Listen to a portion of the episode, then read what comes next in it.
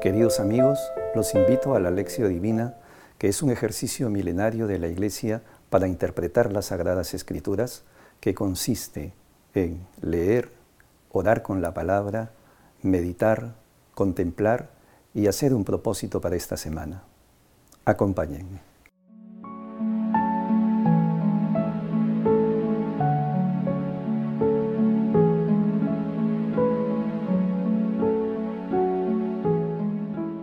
Oración inicial. Santo Espíritu de Dios, amor del Padre y del Hijo, ilumínanos con tu sabiduría para que podamos comprender el mensaje que Jesús nos quiere comunicar en este día. Espíritu Santo, otórganos la gracia para que la palabra sea escuela de vida para nosotros. Madre Santísima, intercede ante tu Hijo Jesucristo por nuestra petición. Ave María Purísima, sin pecado concebida.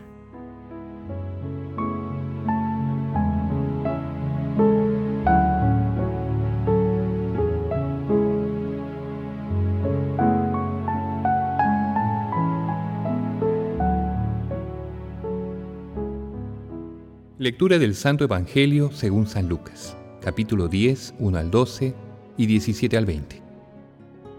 En aquel tiempo designó el Señor otros setenta y dos y los envió por delante, de dos en dos a todos los pueblos y lugares a donde pensaba ir él. Y les decía, la cosecha es abundante y los obreros pocos. Rueguen pues al dueño de la cosecha que mande obreros a recogerla. Pónganse en camino, miren que los envío como corderos en medio de lobos. No lleven bolsa, ni alforja ni sandalias, y no se detengan a saludar a nadie por el camino. Cuando entren en una casa, digan primero, paz a esta casa, y si allí hay gente de paz, descansará sobre ellos la paz, si no, volverá a ustedes. Quédense en la misma casa, coman y beban de lo que tengan, porque el obrero merece su salario. No anden cambiando de casa. Si entran en un pueblo y los reciben bien, coman lo que les pongan, curen a los enfermos que haya, y digan, está cerca de ustedes el reino de Dios. Cuando entren en un pueblo y no los reciban, salgan a la plaza y digan, hasta el polvo de esta ciudad que se nos ha pegado los pies, lo sacudimos sobre ustedes. De todos modos, sepan que está cerca el reino de Dios. Yo les digo que aquel día será más llevadero para Sodoma que para esa ciudad. Los setenta y dos volvieron muy contentos y le dijeron, Señor, hasta los demonios se nos someten en tu nombre. Él les contestó, He visto a Satanás caer del cielo como un rayo. Miren, les he dado potestad para pisotear serpientes y escorpiones, y para dominar todo poder del enemigo. Y nada les hará daño alguno. Sin embargo, no estén alegres porque se les sometan los espíritus Alégrense más bien de que sus nombres estén inscritos en el cielo. Palabra del Señor.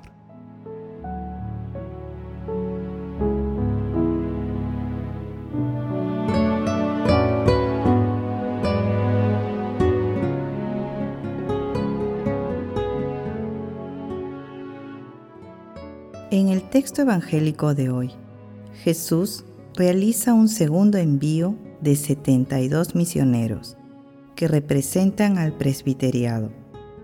El primer envío fue el de los doce apóstoles, que representan al episcopado de la iglesia naciente. En este segundo envío, Jesús brinda los siguientes detalles de la misión. En primer lugar, les pide oración para que el contacto del enviado con Dios ayude a que la misión sea fecunda. En segundo término, aludiendo a que estarán rodeados de lobos, Jesús les hace ver que serán perseguidos y correrán algunos riesgos, pero Él estará con ellos porque es su pastor. Además, Jesús les dio la potestad de vencer y dominar todo poder del enemigo.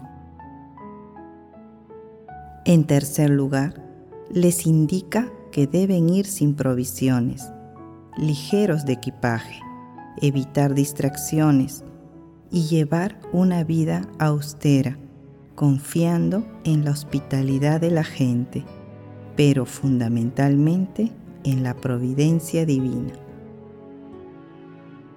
En cuarto lugar, deben llevar un saludo de paz a todos, anunciando la cercanía del reino de Dios, sin excepciones, además de curar a los enfermos, expulsar demonios.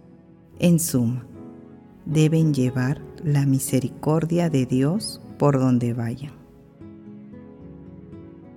Al regreso de la misión, los 72 estaban muy contentos y Jesús les dice que lo más importante de todo es que sus nombres estén inscritos en el cielo.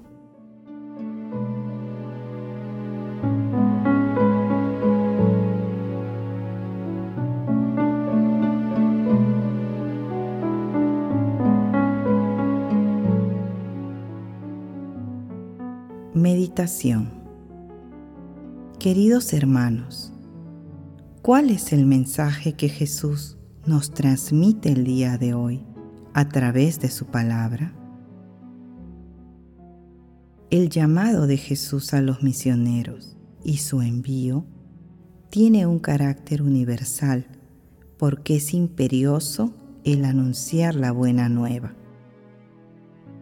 Todos estamos llamados a la misión de llevar la palabra de Dios y su amor a toda la humanidad, empezando por nuestras familias, centros de trabajo y o estudios, comunidades o por donde vayamos.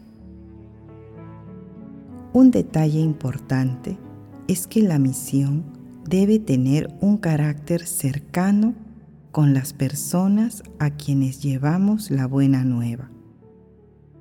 La clave está en identificar los detalles de nuestra vocación para la misión. Conscientes de que las recomendaciones de Jesús son muy diferentes a los criterios del mundo, respondamos desde lo profundo de nuestros corazones. Cumplo y defiendo los criterios de la misión enunciados por nuestro Señor Jesucristo. La misión no es fácil, pero no es imposible con la ayuda de Dios. Que las respuestas a esta pregunta nos ayuden a ser misioneros muy activos de nuestro Señor Jesucristo. Jesús nos ama.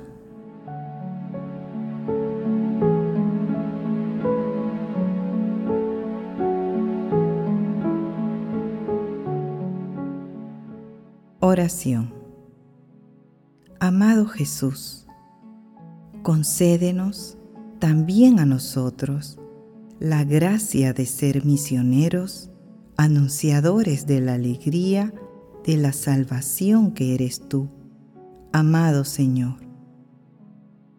Santísima Trinidad, Dios Padre, Dios Hijo y Dios Espíritu Santo, inspira y fortalece a la Iglesia en la misión de llevar el Evangelio y la misericordia a toda la humanidad. Santísima Trinidad, te rogamos que envíes más obreros para la misión y que la novedad del Evangelio sea aceptada por toda la humanidad. Madre Santísima, Madre del Amor bendito, intercede ante la Santísima Trinidad por nuestras peticiones. Amén.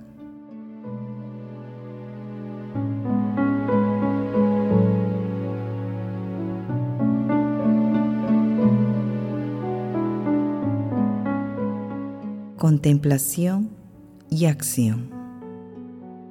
Ahora contemplemos al Señor con la lectura de una parte del Salmo 95.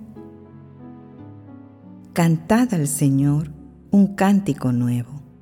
Cantad al Señor, toda la tierra. Cantad al Señor. Bendecid su nombre. Proclamad día tras día su victoria. Cantad a los pueblos su gloria, sus maravillas a todas las naciones, porque es grande el Señor y muy digno de alabanza más temible que todos los dioses. Pues los dioses de los gentiles son apariencia, mientras que el Señor ha hecho el cielo, honor y majestad le preceden, fuerza y esplendor están en su templo. Familias de los pueblos, aclamad al Señor, aclamad la gloria y el poder del Señor aclamad la gloria del nombre del Señor. Entrad en sus atrios trayéndole ofrendas. Queridos hermanos, como hijos de Dios Padre, asumamos el compromiso de identificar con la gracia del Espíritu Santo cuál es nuestra misión en nuestras vidas para llevarla a cabo con fe y con la mirada puesta en nuestro Señor Jesucristo. Dejemos que el Espíritu Santo nos inspire a través de la palabra. Asimismo, alimentemos nuestro corazón con la Santa Eucaristía y no dejemos de adorar al Santísimo Sacramento, ni de rezar el Santo Rosario. Glorifiquemos a Dios con nuestras vidas.